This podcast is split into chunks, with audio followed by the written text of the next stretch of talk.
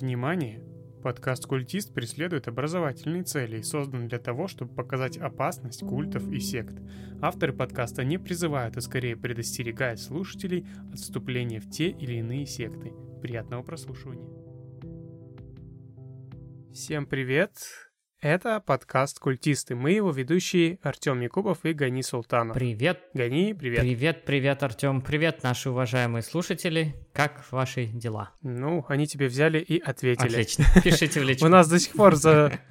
Какой у нас сегодня выпуск? У нас Я сегодня 15 Ну, выпуск. почти юбилей. 15 Да, почти, почти. Да, ну, серединка второго цикла. Ну да, А мы еще даже не уходили на каникулы, как делают подкасты. да, да, да. А, друзья, сегодня мы будем рассказывать про очередной культ. Как это не Именно странно. культ, Да. а не секту, да. Ишь. А, он, наконец-то, не имеет никакого отношения к религии вообще. О, прикольно. И что это? К Марсианам? Да. Что, кто эти люди? Скажи нам. Но этот культ имеет отношение к любимым нами тренингам личностного роста. Ну, слушай, ну подожди, их много на самом деле. Там иногда порой трудно различить и культ, и какой-то действительно хороший тренинг. Э, Не знаю. Ну вот смотри, давай глобально. Я не буду тебя спрашивать, что ты знаешь именно об этом культе, как делаю обычно, Давай. да? Я тебя спрошу, как ты относишься в целом к тренингам личностного роста, мотивационным курсам. Ну, слушай, э, доста- ну ладно, коучингу. Достаточно положительно, если, по крайней мере, они не стараются потом сильнее влезть в твою жизнь, не предлагают подписочную модель, приведи 10 там человек, стань бриллиантовым сатанистом, либо еще что-то. Ну, как-то так. Если как бы эти Мгм. услуги нацелены на то, чтобы решить твою проблему и помочь с этим за деньги, то ок. А если как бы в довесок вот прилагается какая-то Netflix, Netflixская система, там, не знаю, подписки и вербовки остальных членов, ну, тут уже как-то дело пахнет немного по-другому. И именно про такой тип мы сегодня и будем рассказывать, который ты сейчас упомянул. То есть мы будем рассказывать про культ, созданный вокруг тренингов личностного роста в компании, которая была построена по а, модели сетевого маркетинга, ну или зонтичного маркетинга. Ну, Да, тут обе механики применялись. круто, круто. Вот. Ну и культ, собственно, называется Nexium. Пишется он так, как вы, вот вы, дорогие слушатели, видели в названии, сокращенно, и, наверное, в начале 2000-х было модно так сокращать слова, когда пишется N-X-I-V-M. А, окей. Вот такая аббревиатура. Да, и это можно прочитать как Nexium, Nexium, Вообще ну, ни разу не слышал про такой культ. трактовки. Вообще не слышал про такой культ. Интересно.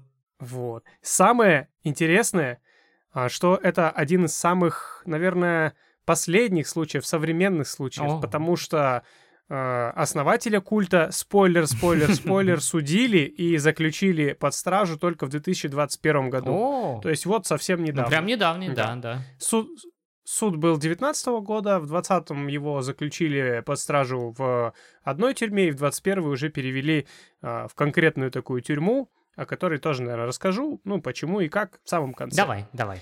Вот, и за, в завале нашего чудо-человека, который все это дело основал, Кит Ранье, или Кит Раньер. Хитрони. Не знаю происхождения, не нашел, честно говоря, его национальности и как правильно читается эта фамилия, но а, в русскоязычных источниках пишут именно Раньер, Раньер. с «р» на Это конце. типа француз? Да, Кит Раньер. Ранье. Ранье. Возможно, возможно. Ранье. Но действие происходило в Соединенных Штатах Америки, в Нью-Йорке, Мгм. вернее, в Олбани. Это небольшой городок а, Мгм. около Нью-Йорка, откуда был родом Раньер. Мгм, мгм. Итак, э, как и, собственно говоря, все проблемы растут из детства, как говорят нам психологи, да? Так и мы сначала разберем детство Кита. Раньера. Что с ним было не так? Давай. Он родился 26 августа 1960 года. Дева по знаку зодиака. А, был подмечено верно. Источники указывают, что он воспитывался матерью-одиночкой, но это не совсем так. То есть изначально он воспитывался двумя родителями, но а, когда ему было около 8 лет, отец вдруг а, из-за какого-то скандала полностью отозвал свои права на воспитание, отказался от ребенка, сказал, что это не его биологический сын. Ничего себе. Возможно, это так и было. То есть, возможно, он просто Выдумал. а, узнал, может, выдумал, а может быть, э, узнал от своей супруги, что она э, залетела, Ага. условно говоря. Ну, В общем, этих данных у меня нет. Просто в 8 лет они разошлись, как, когда Раньеру было 8 Травма лет. Травма номер один. Да. Э, про мать ее звали Вера. Угу. Как символично. Э, и она была учительницей танцев, и она была склонна к алкоголизму. О, травма номер два. Да, она была из такого типа м, спокойных алкоголиков, не буянила, ничего там не дебоширила, но пила она часто в одиночку и дома, и часто она пила при э, ребенке с самого детства, и он постоянно это видел. Травма номер три. М, ну вот, ты уже ставишь диагнозы. Ну, я просто считаю просто Да, количество да, да. таких событий. И именно через это мы как раз-таки и можем наблюдать, что основной темой его будущей организации станет проработка детских травм. Так. То есть это транслировалось ученикам, Мгм. да, его Ну, группы, логично, его логично. ну, культа. Ну, логично, хорошо.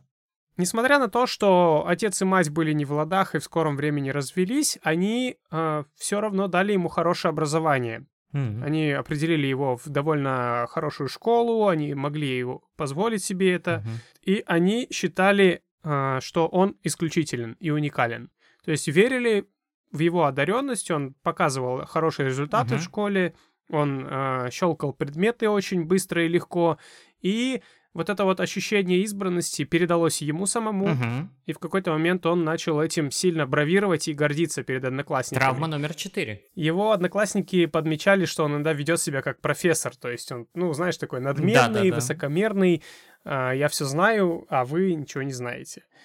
Вот, то есть и он вполне так выказывал превосходство над всеми, но это, как оказалось позже, было его скорее защитной реакцией, потому что дома он сталкивался с э, слабостью своей матери, Мгм. да, о которой Суровая реальность. приходилось постоянно о ней заботиться, следить, смотреть, чтобы она там, э, условно, э, не перепила, не спилась сильно.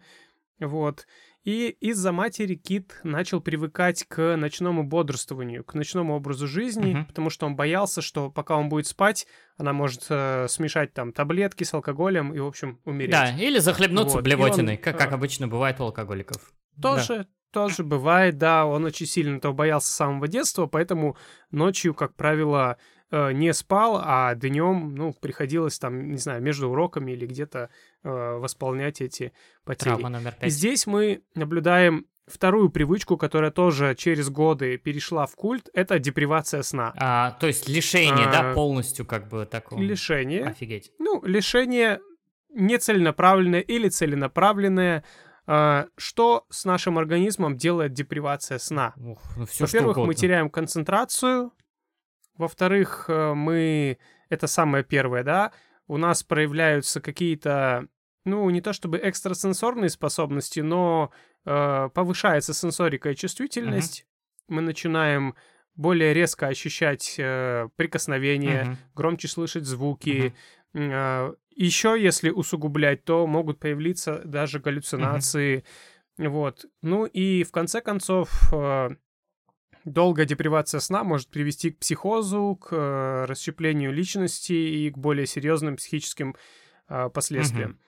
Вот. Ну, как бы Кит это попробовал На в себе. самом начале своей жизни, да, ощутил, каково это. Потом, через какое-то время в школе, случился этакий бутылочный инцидент, как они его назвали. В школьном автобусе они обсуждали со своей подружкой-одноклассницей, а, ну, сплетничали, и она вдруг вывалила Киту а, секретик про свою сестру. Так. Ну, в общем, который не следовало знать родителям. Мгм. Знаешь, такое, Мгм. что сестра там, ну, например, курит или Да. чем-то там занимается тем, что родителям знать не положено. Понятно. Кит э, улыбнулся, и после того, как одноклассница ему все рассказала, он сказал ей на ухо, знаешь, а ведь теперь у меня есть маленькая бутылочка с ядом, которую всегда ношу с собой и могу использовать против тебя, когда захочу. Самое интересное, что он не требовал ничего от нее, не шантажировал, Ага. не просил, а просто иногда э, напоминал об этом. Ага. То есть, представляешь, ты общаешься с человеком, и он такой невзначай говорит, маленькая бутылочка. Да-да-да. И ты такой, what? Маленькая бутылочка. Да. И вплоть до того, что он даже ей иногда звонил домой и говорил, тут что, маленькая бутылочка у меня есть, кое-что там. Но при этом он не просил ничего взамен. Ему было просто интересно чувство контроля над человеком. Он впервые распробовал это. Далее мать, Вера, обнаружила, что в целом отношения Кита с девочками в школе начали стремительно развиваться. А, потому что ему домой начали поступать десятки звонков от одноклассниц, угу. от учениц там других параллельных классов. А, и каждый такой звонок она подслу- ну, прослушивала, э, мать, и она слышала, что Кит с каждой из девушек обращается так, как будто она избранная. Э, слушай, он стал, перебью, он стал что, альфа-самцом или как? Они так думали, ага. да, да. Ага. То есть девочки э, считали, что он только им уделяет э, а. внимание, ага. он эту легенду выращивал, угу. он э, с помощью слов по телефону убеждал, что они те самые единственные угу. у него, и, собственно говоря, мать поняла, что он стал профессиональным лжецом. Угу вруном Манипулятором. и искусно управляет, манипулирует целой толпой девчонок в своей школе. Она поделилась этими опасениями с его э, отцом, своим бывшим мужем, но они как бы ничего не смогли сделать, просто наблюдали, а, а что ты с этим сделал? И дальше, ну, и да, дальше, звонят, стали да, бухать, дальше стали бухать просто и все. А, фиг Возможно, да, возможно, да. Э, после того, как э, они развелись, как раз-таки, ну, мать стала еще больше пить, и, соответственно, их привязанность из-за этого еще больше возросла. Ага. Ну, потому что он не мог ее бросить и постоянно за ней Ухожу. ухаживал. Угу. Его любовь к девушкам с годами продолжала только расти, и в 24 года Кит начал встречаться с 15-летней девочкой Джиной Мелита. Ого, ну это же статья. Ну да, потому что возраст согласия в Нью-Йорке 17 лет, угу. и сначала это было похоже на просто ухаживание и груминг. Да, это когда ждут э, а пока девочка созреет, да, скажем так, если процитировать Земфиру, вот, и все. Когда ты выращиваешь девочку под себя. Да, да, да, да. да. Ну, да. вот. Этим самым он и занимался с Джиной Мелита, ну, а для нее это было, сам понимаешь, ну, конечно, э, когда за тобой да. умный и взрослый мужчина ухаживает, это прям очень круто. Вот. Сначала они проводили время вместе, играли там в игровые автоматы, но в итоге он ее склонил к сексу до возраста согласия. согласия. Угу. Вот, в темной комнате, то есть это было прям, ну, очень... Страшно. Некрасиво и неприятно. Ей это очень не понравилось, но Кит настоял, что через это надо пройти еще раз, и продолжал принуждать ее к сексу. Угу. Джина пыталась порвать с ним, но Кит настоял, что, э, несмотря даже на то, что они не вместе, они продолжат заниматься сексом, потому что она теперь принадлежит ему.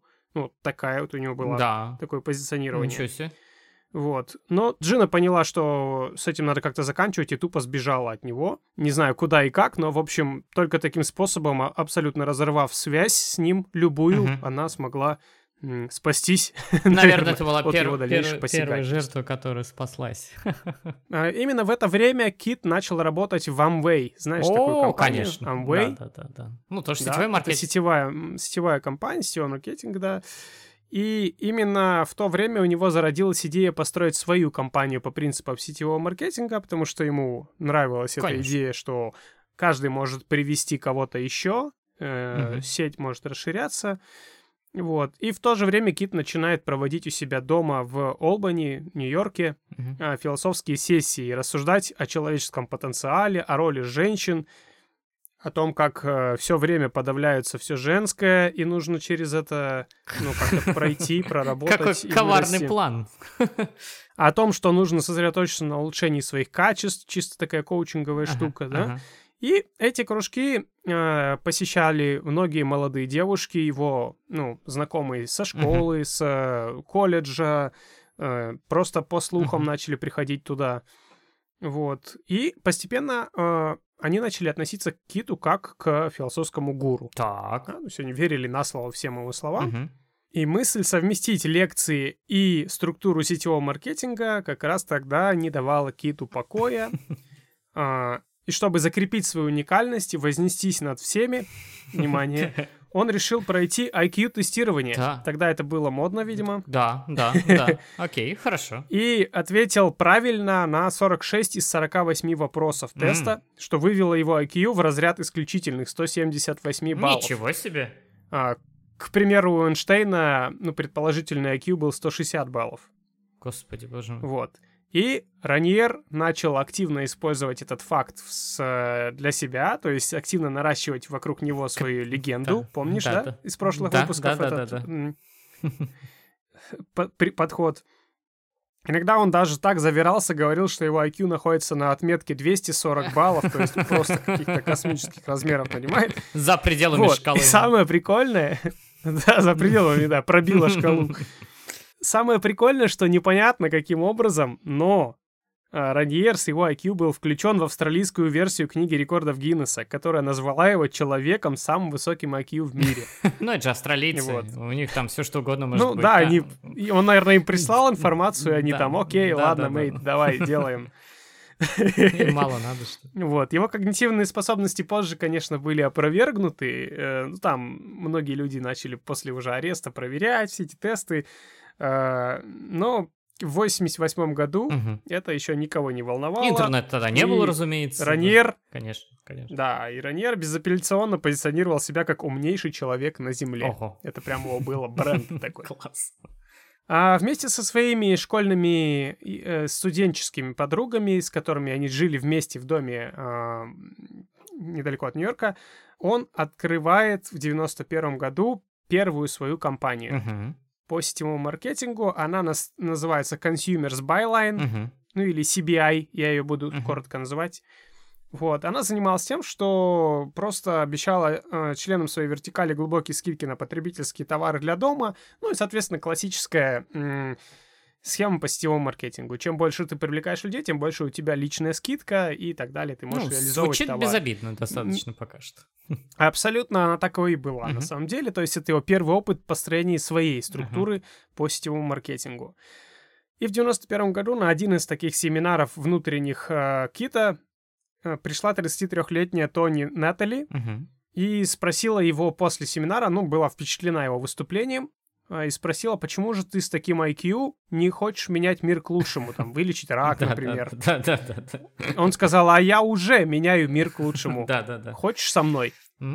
Вот. Ну, Тони приняла приглашение поработать в э, CBI, и несколько, за несколько месяцев стала одним из лучших продавцов. ну, то есть поднялась по вот этой иерархии, типа того, и даже по- заслужила, получила персональный бонус в размере 16 тысяч долларов. Неплохо. Ну, конкретно. Неплохо, неплохо. Да. После чего Кит э, сделал ей новое предложение еще глубже погрузиться в структуру CBI и переехать к нему. Угу. Ну, ближе. Вот, да, прям совсем. В офис да, ну не к нему домой, а, а, а ну, вот все, главный все, все, офис корпоративном. В корпоративном смысле, все. Да. Понял.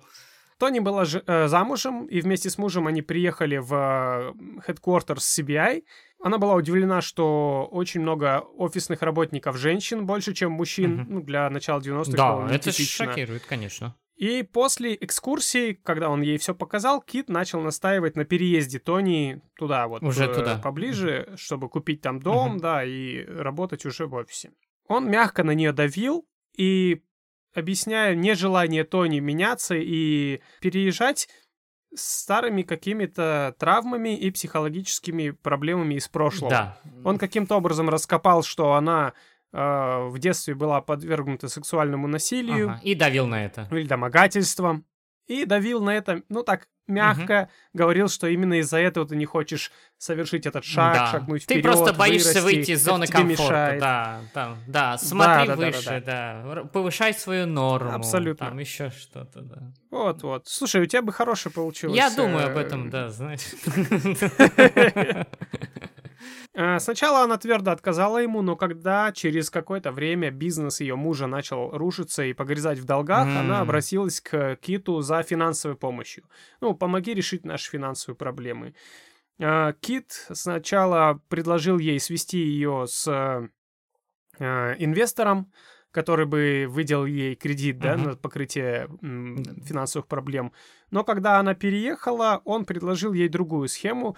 Он говорит, давай ты откроешь свой маленький бизнес по уходу за кожей внутри э, CBI, uh-huh. ну, как бы отделение, uh-huh. да, и всю твою зарплату мы сначала будем отправлять в счет покрытия вот этих долгов, uh-huh. которые твой муж там на, накосячил. Uh-huh. Ну, она, конечно же, согласилась, uh-huh. потому что это было лучше, чем занимать Ну да.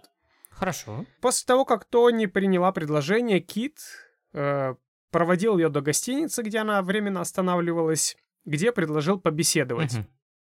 И в течение 12 часов задавал ей вопросы о прошлом, 12 часов. скрывая эмоциональные травмы. Да, то есть 12 допрос с часов? пристрастием, представляешь? Охренеть. Да. Офигеть. Просил рассказать в подробностях о своем опыте. Какой-то душный абьюзер, Да. слушай. Ну, блин, как, как ты... Да-да-да. Как ты это прям... Вплоть до того, что он просил в подробностях рассказать вот все, все, все, что она помнит об этом сексуальном домогательстве. Мгм. Ну, ты представляешь, через что человеку пришлось пройти, а она еще должна Да, была это все воскресить. практически незнакомому человеку рассказывать, да. А, ну и после того, как он ее сломал, Мгм. он уже предложил ей помощь и работу. Уже финально. Контракт подсунул. Подпиши. Вот. Для этого Тони должна была переехать в Клифтон Парк и оборвать связи с прошлым. Клифтон Парк — это вот, ну, новое место, где он жил, где были его дом, ну и, собственно, офис главный. А порвать своим прошлым, что это имеется в виду? Развестись нахер? Э, Да, Ну, да, и развестись, и у нее был сын, он- она переехала вместе с сыном, ну, маленький, вот, но как бы а, полностью контакты свои оборвать он попросил с э, старым местом жительства и с мужем, и, ну, короче. Она начала работать в себе full тайм полноценно, э, сопровождала Кита во всех его поездках, и вскоре поняла, что просто влюбилась в него. А, м, Вот. классика, окей, хорошо. Они сблизились, подруга Кита помогла ей купить дом рядом с его домом. Мгм, мгм. Они занимались сексом, он там признавался ей в любви, но иллюзии быстро разрушились, когда на людях он отказался признавать какие-то отношения с ней. М, То есть она в какой-то момент проявила к нему какую-то теплоту на людях, он довольно холодно ее отрезал, сказал, Да, ты кто? «М-м, Нет, нельзя. В 92 году под CBI начали копать федералы, Так. обвинив Раньера в построении финансовой пирамиды.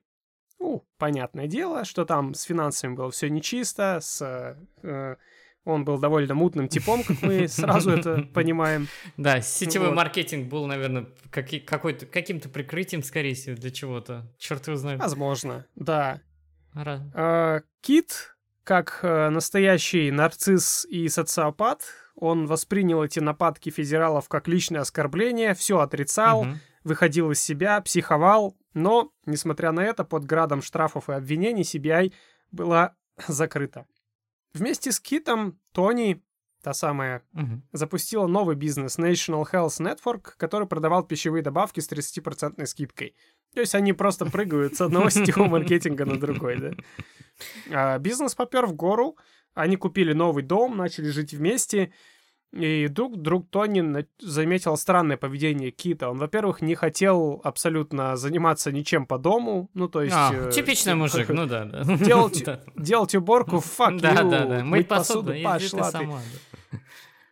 Вот. Он а, бодрствовал по ночам. Мгм. требовал заниматься сексом каждый день, злился, если она отказывала, то есть он был таким ненасытным а, любовником. Мгм. А для нее это был дикий контраст, потому что с мужем у них тоже последние там несколько Не лет ладилось. а, не ладились отношения, практически там ничего не было.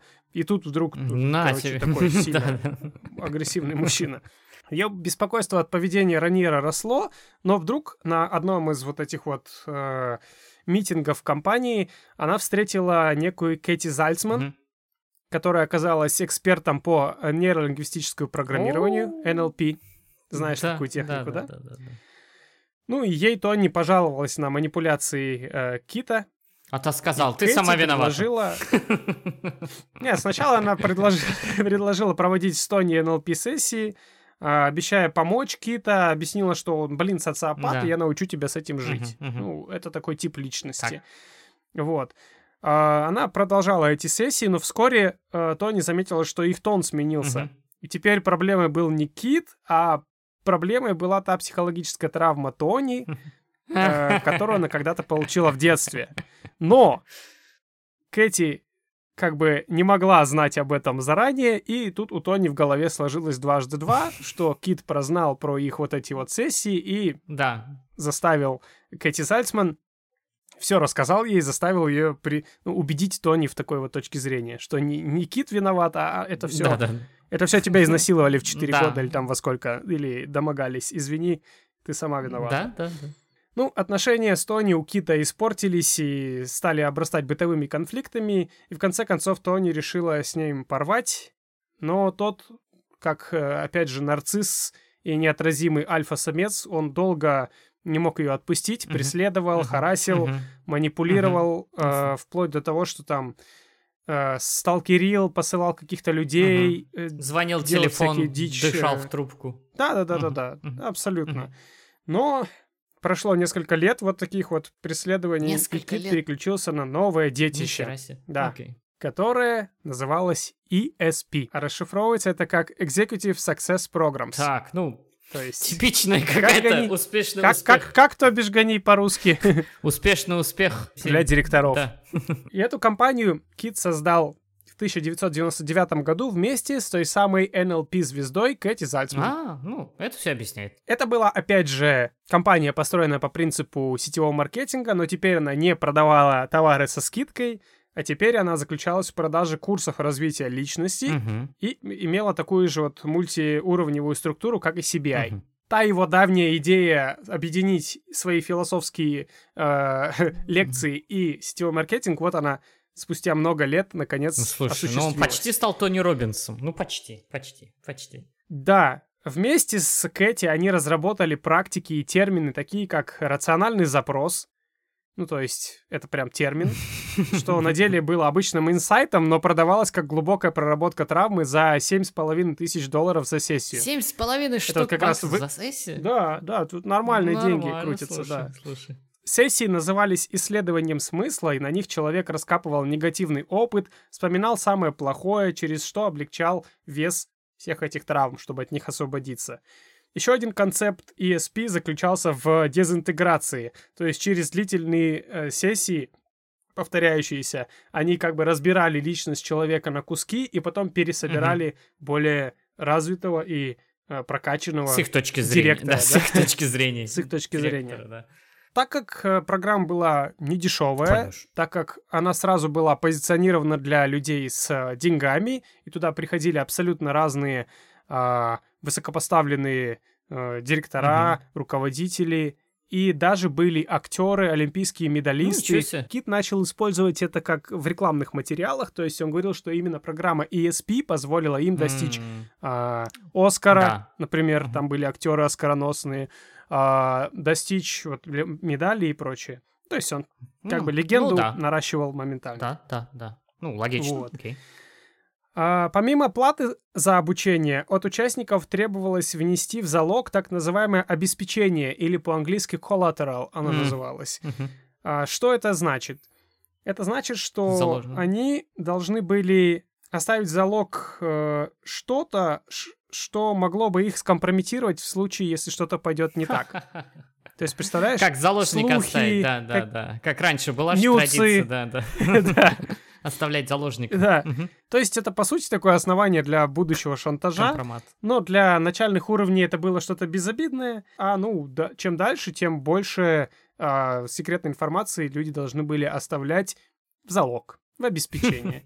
Это для того, чтобы как будто бы показать лояльность к программе и серьезность своих намерений. Так это Кит позиционировал. Последователи программы называли себя Espions. Мгм. Ну, как вот, сокращенные как ESP, Espions, да? Espiani, как мы будем их называть. Для увеличения капитала компании э, была введена строгая иерархическая система нашейных платков.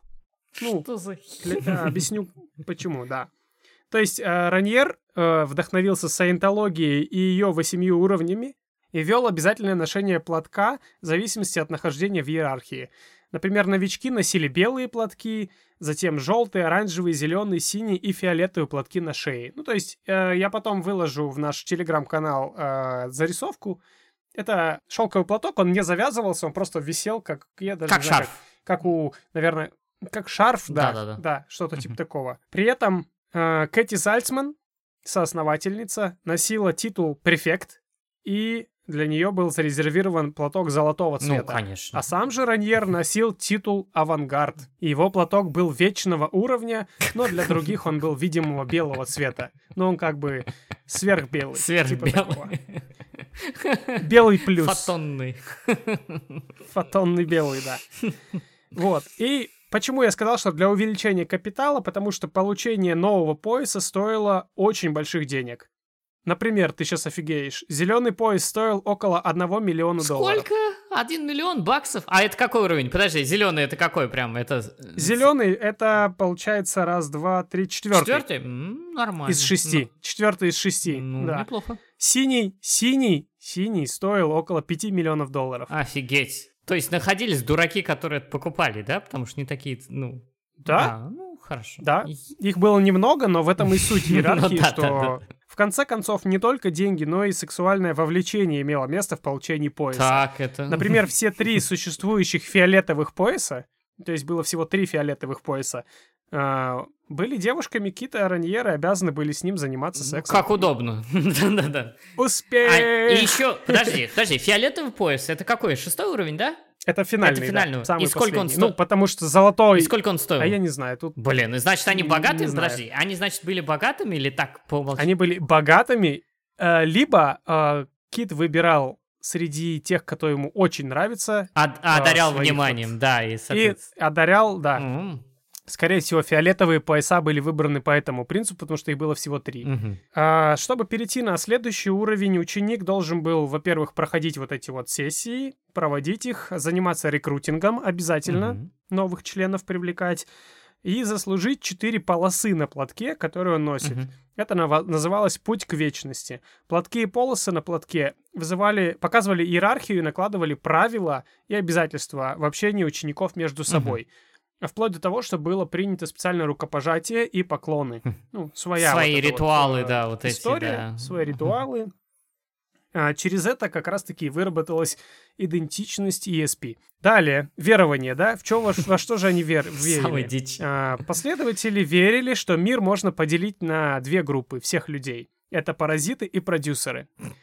А, все рождаются изначально паразитами. Когда они полагаются в своих э, в своем выживании на других Мгм. людей, да, то есть ты не можешь сам Мгм. self-sufficient быть, Мгм. сам существовать не можешь, Так, тебе нужен кто-то. по-любому. Вот. И большинство так и остается по жизни паразитами. Они отдают свои силы на успех других людей, сами не развиваются. Мгм. Вот. А с другой стороны, существуют самодостаточные продюсеры, которые независимы от других, которые сами ставят свои цели и их достигают. Вот. И Кит Раньер, авангард наш, считался ультимативным высшим продюсером. Ну, на самом деле, если так подумать, то, ну, ничего такого сверхтайного нет. Конечно, нет. Как бы, это, наверное, так это и есть. обычное разделение как бы людей на тех, кто хочет что-то Да. делать, кто-то не делает. Ну, как-то так. Ну, просто Абсолютно. он... Диванные войска Да, и не диванные он просто войска. придумал себе такой ультра-мега VIP титул, который как бы возвышал его над Да. всеми, да, да. Ну, он просто вне системы, чувак, он как демиург, наверное. Конечно. Да, да. Ну, круто. Да-да-да, ультимативный продюсер. Ультимативный продюсер. Пригожин, Иосиф. Ой, блин. Вот. Через, через исследование смысла, ту самую практику, ученики находили корень своих неудач в негативном опыте прошлого, избавляясь от травмирующих воспоминаний, строили новый базис и растили силу через проработку слабостей. Мгм. А, главное избавиться от негативных эмоций, которые их тормозит, э, Так. тормозят их рост, да, и начать получить продюсерский mindset, как он это называл. Я считал, что чем больше людей в мире станет продюсерами, тем лучше Это станет мне мир. напоминает это сторисы всяких кухонных психологов, продюсеров, которые сейчас полным-полно, блин, из каждого утюга. Да, да. Но не каждому из них платят 5 миллионов за синий пояс. Конечно, нет, конечно, нет. Куда там? Вот. Для привлечения людей в программу на разных уровнях работали рекрутеры. Которые проводили открытые сессии для всех. Ну, то есть ты с белым поясом, с желтым, просто у тебя были разные KPI, да, разные типы людей, разные целевые аудитории. Вот. А, ну, лучшим рекрутером, конечно же, был сам Кит. Его сессии собирали огромное количество людей. А, но в первую очередь все рекрутеры начинали со своих семей. Ну, понятное дело, надо же впихать Например- это кому-то. Да, потренироваться. Кэти Зальцман, недолго думая, привлекла в программу своих дочерей Мишель и Лоурен, Мгм. которые тоже занялись рекрутерской деятельностью через время. Ну а Лорен, младшая дочь, через время вступила в сексуальную связь с Китом через несколько лет Ну, после прихода в Ну, ESP. блин. То есть там и мать, и дочь, как бы, Господи. все нормально у них было. После того, как привлечь родственников в ESP, префект, помнишь, да? Да, да. Кэти. Зальцман, начала привлекать друзей и знакомых и привлекла на тот момент супер успешную Барбару Буше. Это Мгм. женщина, которая владела большим капиталом, управляла большим капиталом, у нее были а, Мгм. Э, накопления, которые приносили ежегодно около миллиона О, долларов. значит, у нее а, капитал был как которые- минимум, сейчас скажу, миллион. Говоришь, миллион ежегодно? Сейчас я скажу, сколько у нее было. Минутка финансовой грамотности в подкасте «Культист». М, 25 миллионов, что ли, было? Хоть так? Или 250? Ну, короче, наверное. огромные деньги, да. да. Наверное, да. Либо это бизнес, либо это накопление. Как-то вот так. Вот. Но, а, несмотря на свой финансовый успех, Буше переживала проблемы во втором браке, легко поддалась на вот эту вот э, А, Мне херню, которую впилили. А, И, вступив в ESP, Барбара пожертвовала все свои накопления на успех корпорации, развитие, а, но вскоре управляла финансовыми делами фирмы, хотя сама осталась почти без гроша. Финансовый То есть она стала таким финансовым директором, старшим бухгалтером, да. Донором, блин. Вот, но сама вложилась полностью как бы в эту схему. Группа развивается, компания развивается, туда приходят новые люди, и э, в какой-то момент двое родителей мексиканского происхождения, участники ESP, э, затащили э, в э, компанию свою дочку Даниэлу. На нее запал сам Кит Раньер.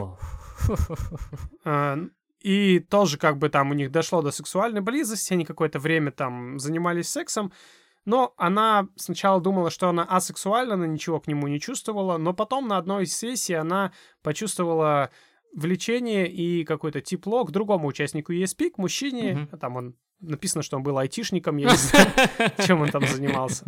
Вот. Ну, понятно. И а, а в открытую показала эту связь Киту Раньеру. Конечно же, тот взбесился Мгм. и не смог это принять, Конечно. что его отвергли ради какого-то айтишника. Да, да, да. Который ходит там, что-то делает, блин. А его ульти... Да, он же умнейший продюсер. человек на Земле. Ультимативный продюсер. IQ 220. Вот да, именно. всё. Мгм. Авангард.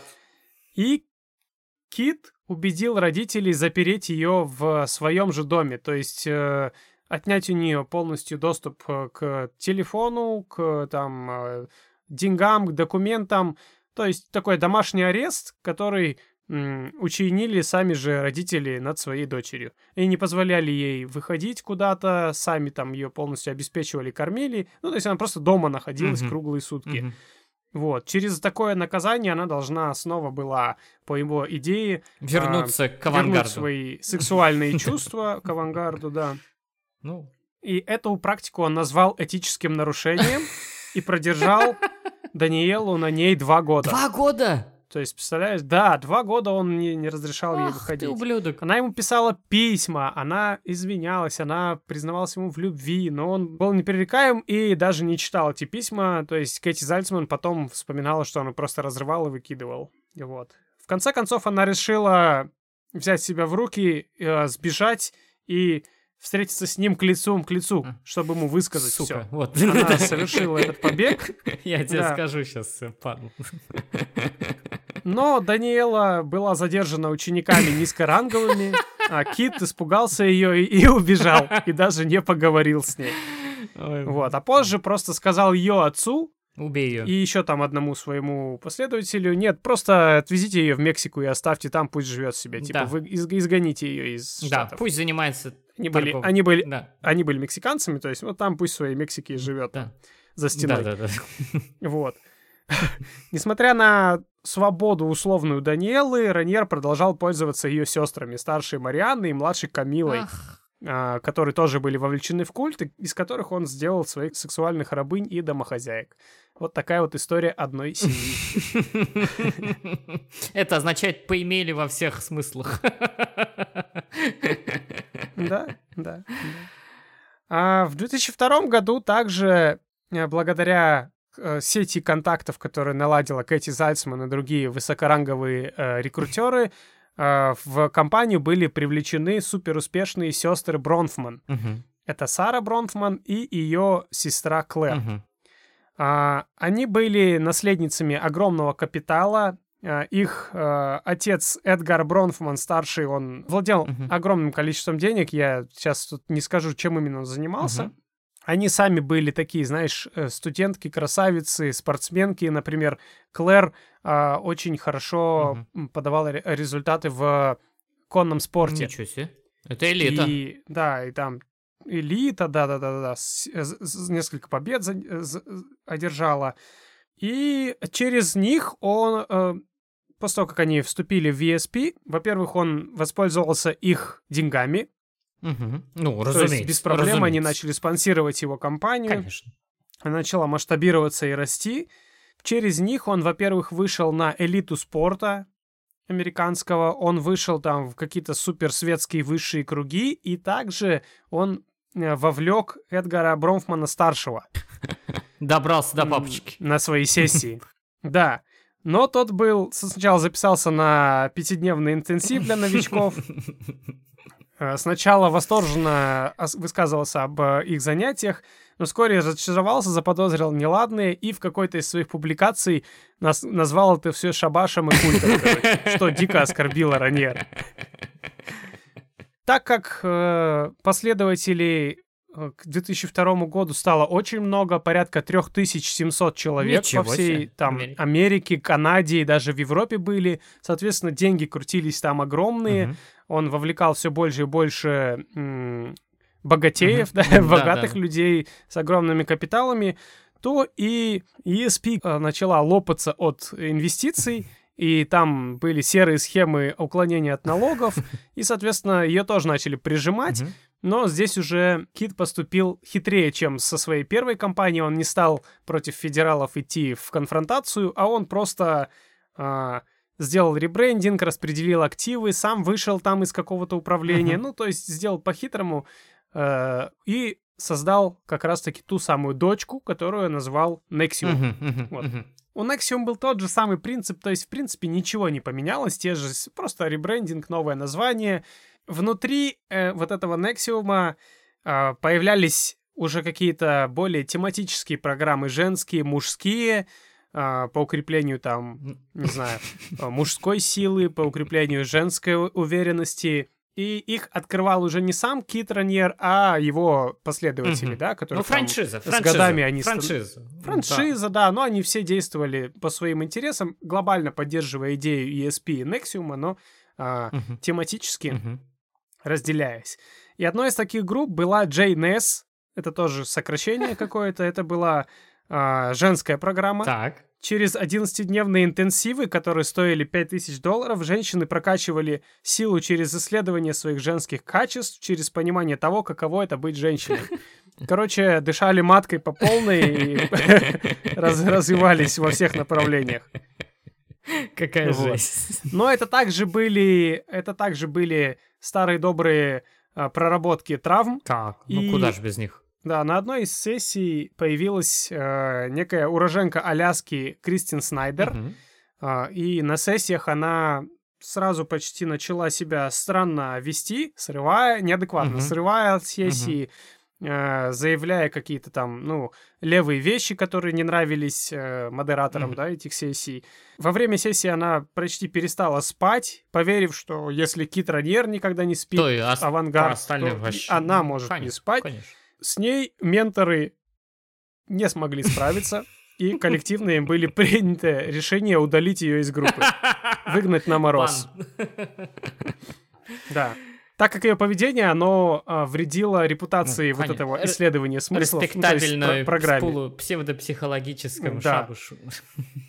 Через несколько дней после изгнания полиция обнаружила покинутую Тойоту Тахома с предсмертной запиской на берегу реки, а ниже по течению опрокинутый каяк. Кристина, она была спортсменкой, uh-huh. то есть это ее рабочий инструмент uh-huh. был. А, вот что было в записке. Я участвовала в программе ESP, мой эмоциональный мозговой центр был выключен и убит. Я все еще ощущаю кожу, мышцы и другие части своего тела, но внутренние органы мои сгнили. Пожалуйста, свяжитесь с моими родителями. Если вы нашли эту записку, скорее всего, я уже мертва. То есть она просто покончила жизнь самоубийством, потому что ее Она была нестабильной, нестабильной личностью и так, и просто ее вот, вот этими да. манипуляциями Здесь с психикой... сошлись два фактора. Да, убили. Да, и плюс депривация сна. Угу, угу. То есть вот как раз-таки потом специалисты восстановили, что у нее была тяжелая стадия психоза, которые усилили вот эти вот проработки и депривация сна. Кита Раньера это вообще не смутило. Он заявил, что Кристин Снайдер сымитировала суицид, потому что она была вовлечена в сделки с наркотиками и хотела избежать преследования бандами. Мгм. То есть она просто таким образом Исчезла. замела да, следы. исчезла. Наступил 2010 год, деятельность Nexium только укреплялась, количество постепенно росло, и в пике оно достигало 17 тысяч человек, Это последователей. дохера, Это очень много. Это очень много. Это, считай, если сравнивать, это Алматы марафон полностью. Да, да, да, да, да, да. Один. Да. Количество участников. И среди личностей, кто интересовал Кита, уже стали проявляться су- супер такие уже известные актеры. Был такой сериал «Тайны Смолвиля», Мгм. и одну из ролей в, ней, в нем играла э, актриса Элисон Мэг. Мгм. А, она заинтересовала Кита Раньера, ну, с точки зрения внешности, может быть, каких-то качеств, и он направил всех своих топ-рекрутеров, чтобы добыть ее к себе в коллекцию. Мгм. Мгм. А, В Ванкувере состоялась а, выездная конференция Nexium, куда прилетели сестры Бронфман, те самые суперуспешные, куда прилетела сама Нэнси Зальцман, Мгм. а, прилетела Лоурен Зальцман, ее дочка, и многие другие высшие чины организации а, для того, чтобы обработать Элисон Мэг. Представляешь, ради одного человека. Куча народу. А, Главной задачей, да, было, было а, обеспечить вот ту самую бомбежку любовью. Помнишь, нам рассказывала Лола Сергеевна, Лола да, да, Сергеевна да. про Когда это? вот полностью у тебя эмоции вот это вы- вырубает тем, что вот это Да. прям сильно-сильно тебя вовлекает. Тем, что ты самый главный Да. человек сейчас, да, в зале. Почему? Что было такого важного? По замыслу Раньера, Элисон Мэг должна была стать такой же силой для Nexium, как Том Круз стал для церкви Саентологии. Найдите своего Том Круза. есть- Да. Станьте ее лицом. Да, брендовое лицо. с кем можно а, себя ассоциировать. Если он там, значит, это безопасно, значит, это окей. То есть это инструмент влияния на огромные массы людей. У него были, Конечно. ну, глобальные замыслы. А, Лорен Зальцман не отходила от э, Элисон Мэг целыми днями во время этой э, конференции. Всегда там с ней обедала, разговаривала. Сестры Бронтман предложили воспользоваться своим джетом для полета обратно в Нью-Йорк. А, предложили лично встретиться с Китом Раньером Мгм. во время так называемой недели авангарда. Так называлась ежегодная конференция Nexium, которая на самом деле была празднованием дня рождения Кита недельным, куда слетались э, все нексианцы, самые крутые. Да-да. И в течение этой недели они там э, делали все, что угодно, но имеется в виду, развлекались как угодно, то есть тусили на его вилле там и в доме в Клифтон-парке, где он жил. И там Мэг увидела обожествление Кита Раньера. Была удивлена, как подобострастно на него смотрят женщины, как э, каждое его слово ловят, каждый его взгляд ловят. Э, такую божественную природу его увидела. И, к удивлению для самой себя, Элисон тоже стала об- обожествлять. Такой коллективный эффект на нее сложился. Да-да. Помешательство. Ну, типа, если все так говорят, то почему бы И нет. Значит, Да, так и да, есть. да, да. Одной причиной слабости Мэг перед вот этим течением Nexium стала ее карьера. Она начала довольно рано сниматься в фильмах, она мощно стартанула, и к моменту, когда ее начали обрабатывать, э, она была на пике популярности и очень боялась Потерять ее. потерять вот это. Да, у нее еще не было, ну, э, легендарного статуса, да, как у там заслуженных актеров. Того же Том Круза. А, Но и, да, но она еще не сгорела как актриса, то есть вот-вот только шел этот сериал «Тайны Смолвиля», вот, и она искала опору на что-то большее, сделать э, какой-то шаг вперед, вырасти, вот. Ну и Кит Раньер предложил ей сделать это через сессии JNS, вот этой женской ячейки организации. Nexium. А, начав с базовых сессий Nexium, Элисон довольно быстро проработала свои внутренние переживания, как это ни странно, и превратилась в активного сторонника культа, сильнейшего рекрутера, и она пыталась привлечь, например, таких известных личностей, как певицу Келли Кларксон, знаешь, Да, например, знаю, знаю. Актрису Беверли Митчелл и даже Эму Уотсон, которая Гермиона Грейнджер, ты знаешь, через Твиттер. Да, через Твиттер она пыталась ее привлечь, но там, видимо, волшебство вне Хогвартса не сработало. Да, да, да. да. Вот. А, Через несколько лет участие в сессиях Нексиума стало сказываться на здоровье Мэг, потому что она была в числе ближайших приближенных Кита Раньера, а у него был фетиш на худобу.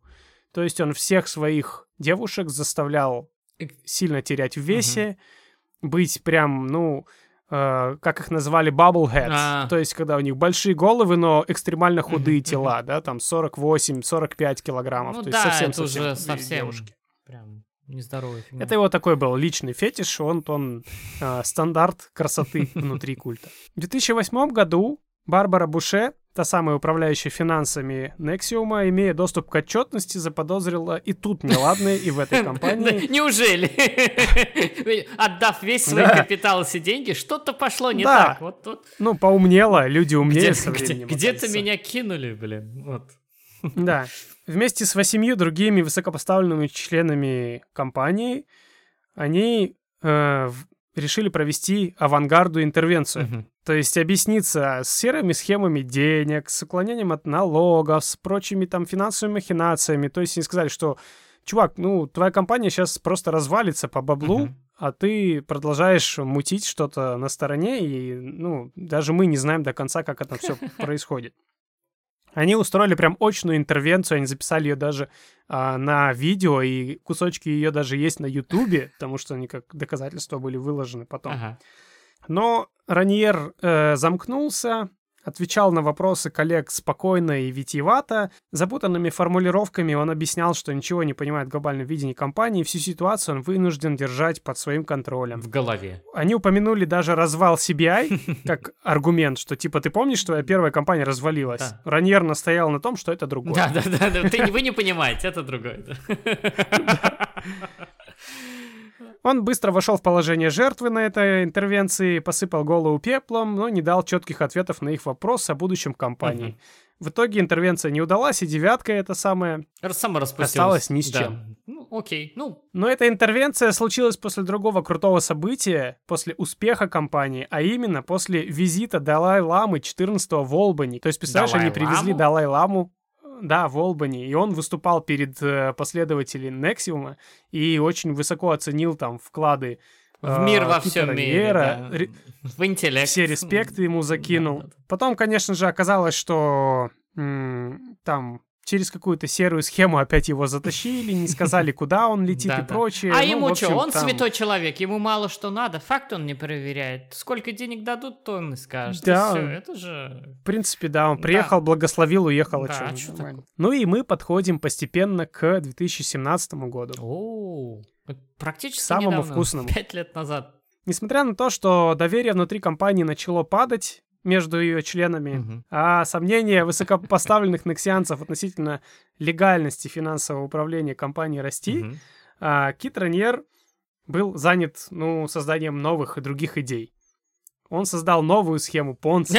Он а, создал внутри Нексиума Еще. иерархию сексуальных рабов, в которой окрестил себя грандмастером. Господи, боже мой. Так, хорошо. Он назвал это абсолютно секретное движение Dominus Obsequious Sororium, что можно вольно перевести как «хозяин над рабынями». Но даже вот это название, которое я прочитал на латыни, оно было придумано с ошибкой и дословно означало другой смысл. Ну, короче, он накосячил, но Ну, после звучало вот этих круто, всех да. Nexium, JNES, да-да-да, это уже никого не волновало. Группа сокращенно называлась DOS, а, и войти в нее можно было только по приглашению. Войти. Э, DOS, залетай! Войти и, в тебя войдут по приглашению. Да. Но вот не выйдут, да.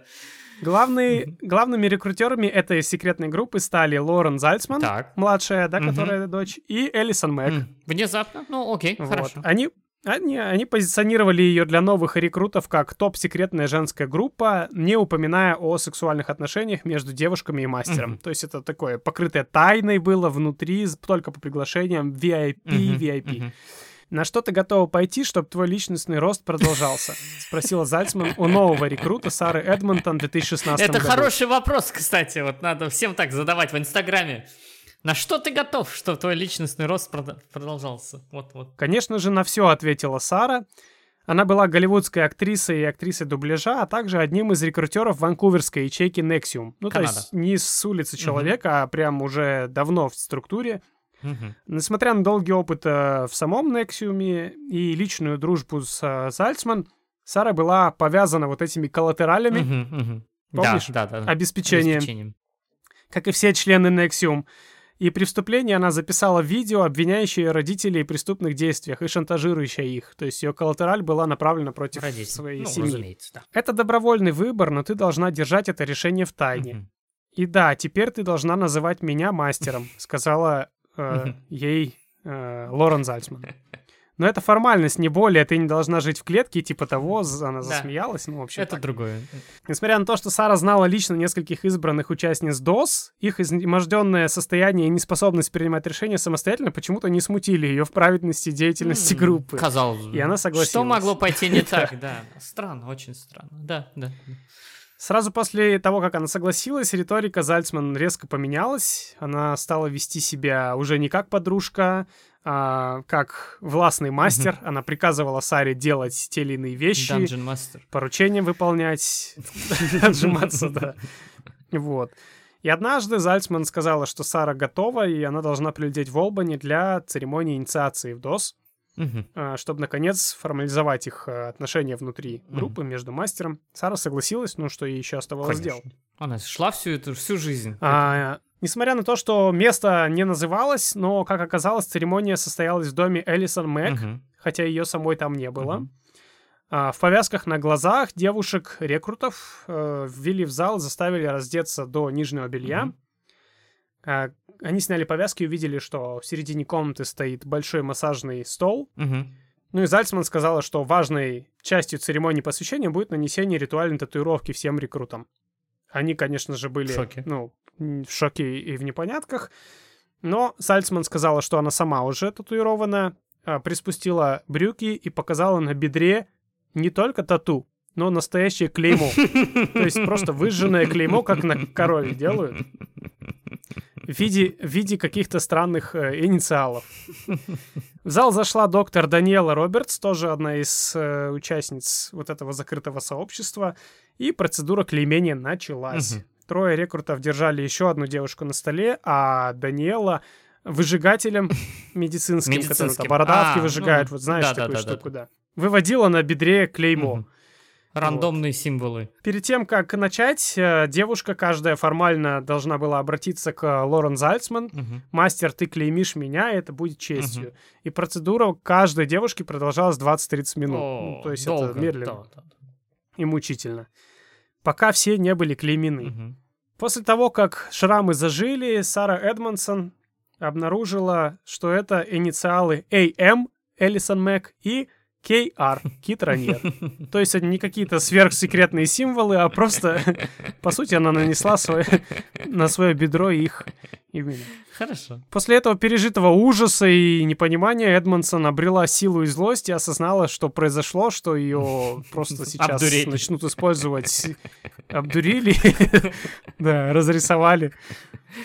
Она обратилась к кинорежиссеру Марко Виченто, который когда-то там э, работал над обелением репутации Nexium и снимал для них про- про- пропагандистские ролики, но сейчас был на них э, в контракт, обижен. скажем так.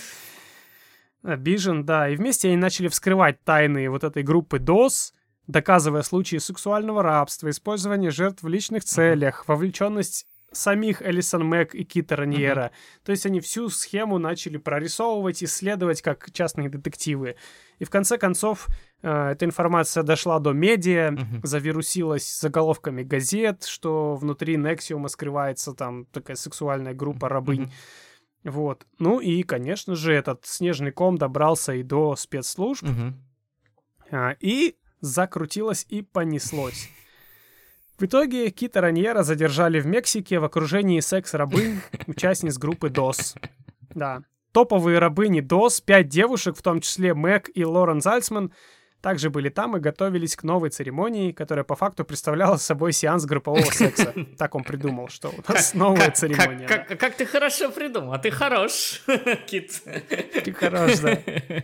К сожалению, церемония не состоялась, По причине задержки. потому что, потому что 25 марта 2018 года мексиканские федералис ворвались на виллу и задержали Кита Раньера, которому на тот момент было уже 58 лет. И тут же экстрадировали его в Штаты для судебного разбирательства. А, процесс был длительным, я не буду сейчас э, описывать там его подробности и все переплетение. Конечно же, Кит все отрицал, Конечно. потом каялся, потом снова отрицал. Э, были привлечены бывшие рабыни, бывшие участницы DOS, JNS, Nexium, ESP, то есть всех вот этих вот шарашек, контор. Блин, ну они мощные организации на самом деле, большие и высокобюджетные. Ага. Многие из них э, брали вину на себя, ну. выгораживали Кита, угу. обожествляли. Ну, в итоге все равно получили разные э, сроки и штрафы. Угу. А, сам Кит в 2020 году получил 120 лет заключения. 120? Всего лишь? И было штраф... Ну, ну, это пожизненно, по, по сути. Да. Э, и был оштрафован на 1,75 миллионов долларов. Неплохо. А, также разные сроки и штрафы получили э, Нэнси Зальцман и Лорен Зальцман. Mm-hmm.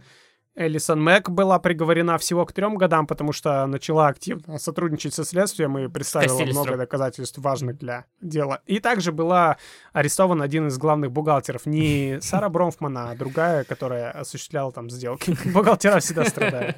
Раньер был в 2021 году с обычной нью-йоркской тюрьмы переведен в тюрьму для преступников, совершивших преступления на сексуальной почве и приговоренных по жизненному заключению в Тусоне, Аризона где находится по сей день. день. Наверняка он создал свой культ там в заключении. Да, возможно, там уже неважно, там, может быть, его уже несколько раз культ создали разными способами. Скорее всего, да. Не удивлюсь. Вот, вот такая вот история чистого культа личности, без религиозных вмешиваний, без секты. С личностным а, ростом самое главное, которые... вот прям, да. С личностным да, ростом. Личностный рост, все. Как прийти к успеху? Вообще. Ну, слушай, я думаю, что... Ну, смотри, у чувака было пять травм психологических, как минимум, которые я насчитал, да, и мне кажется, угу. ну, он действительно прокачал, наверное, свою харизму, потому что, смотри, человек, которого не будет харизмы, либо какого-то такого личност, личностного влияния или такого э, ярких черт характера, он просто не сможет это сделать. Он просто Конечно. не сможет убедить вот таких людей, как обычных или девушек даже, э, которые, наверное, видели очень многое, да, там всяческих ухажеров, еще что-то. М-м, походу, у него уровень красноречия зашкаливал за, за 100, может быть, как-то так. Какой-то у него был прокачанный параметр, да? и, скорее всего, он этим сильно-сильно воспользовался. Плюс, ну, я так понимаю, что он смог сымитировать и перенести вот этот принцип сетевого маркетинга на бизнес, совместив это со своими такими неуемными сексуальными и личностными амбициями, и как бы, ну, запилить свой реальный секс-культ. То есть, ну, да, чув- чувак, да. чуваку это Все удалось. Верно. Да. То есть... Да. А все потому, что он очень хорошо научился еще со школы видеть э, слабости угу. девушек, в частности. Поймал довольно модную и хайповую тему проработки травм угу. еще тогда, угу. в 90-х, угу. да? Э, искусно и манипулировал, видел в этом все проблемы угу. и, собственно, убеждал в этом девушек. Вот, ну, вот такие дела. Есть ли вести из тюрьмы, где сидит Кит, какие-нибудь? Ну, можно позвонить туда узнать, я не знаю, нет. Наверняка ему пишут письма, мне кажется, очень много, потому что сумасшедших людей полно и в Америке, Возможно. так, поклонников, либо еще что-то. Я думаю, я, кстати, не, э, не, по, не поискал, какое состояние сейчас у последователей, да, то есть чем они занимаются. Возможно, они создали какую-то новую пирамиду уже сейчас и... Может, Казахстан. Проповедуют те же самые принципы. Э, Жана Нексиум. Да, Жана Нексиум. Звучит отлично, да. Вообще просто. Вот. Но э, это уже их проблемы, и уже скоро к ним э, на виллу ворвутся федералис, и все продолжится заново, да. Снова и снова. Ну, очень, очень. Вот такая история. Интересная история, на самом деле. Очень. Интересная история, и самое главное, что она произошла вот-вот недавно. Мы, собственно говоря, застали все перипетии и на ее пути. Уважаемые наши слушатели, спасибо за то, что вы остаетесь с нами. А, я хотел бы попросить вас рассказать об этом подкасте вашим друзьям, врагам, знакомым, а, членам семьи и поставить лайк во всех приложениях, где вы слушаете подкасты, на любых платформах, где вы их слушаете. Это Яндекс Музыка, это может быть Apple Podcast, Google Podcast, Spotify и любые другие платформы. Ставьте лайки, оставляйте комментарии, нам это очень-очень сильно поможет. И расскажите своему ментору и наставнику. Да, как добиться успеха. И зеленого пояса. Всем пока. Спасибо за сегодня. Всем пока. Пока-пока.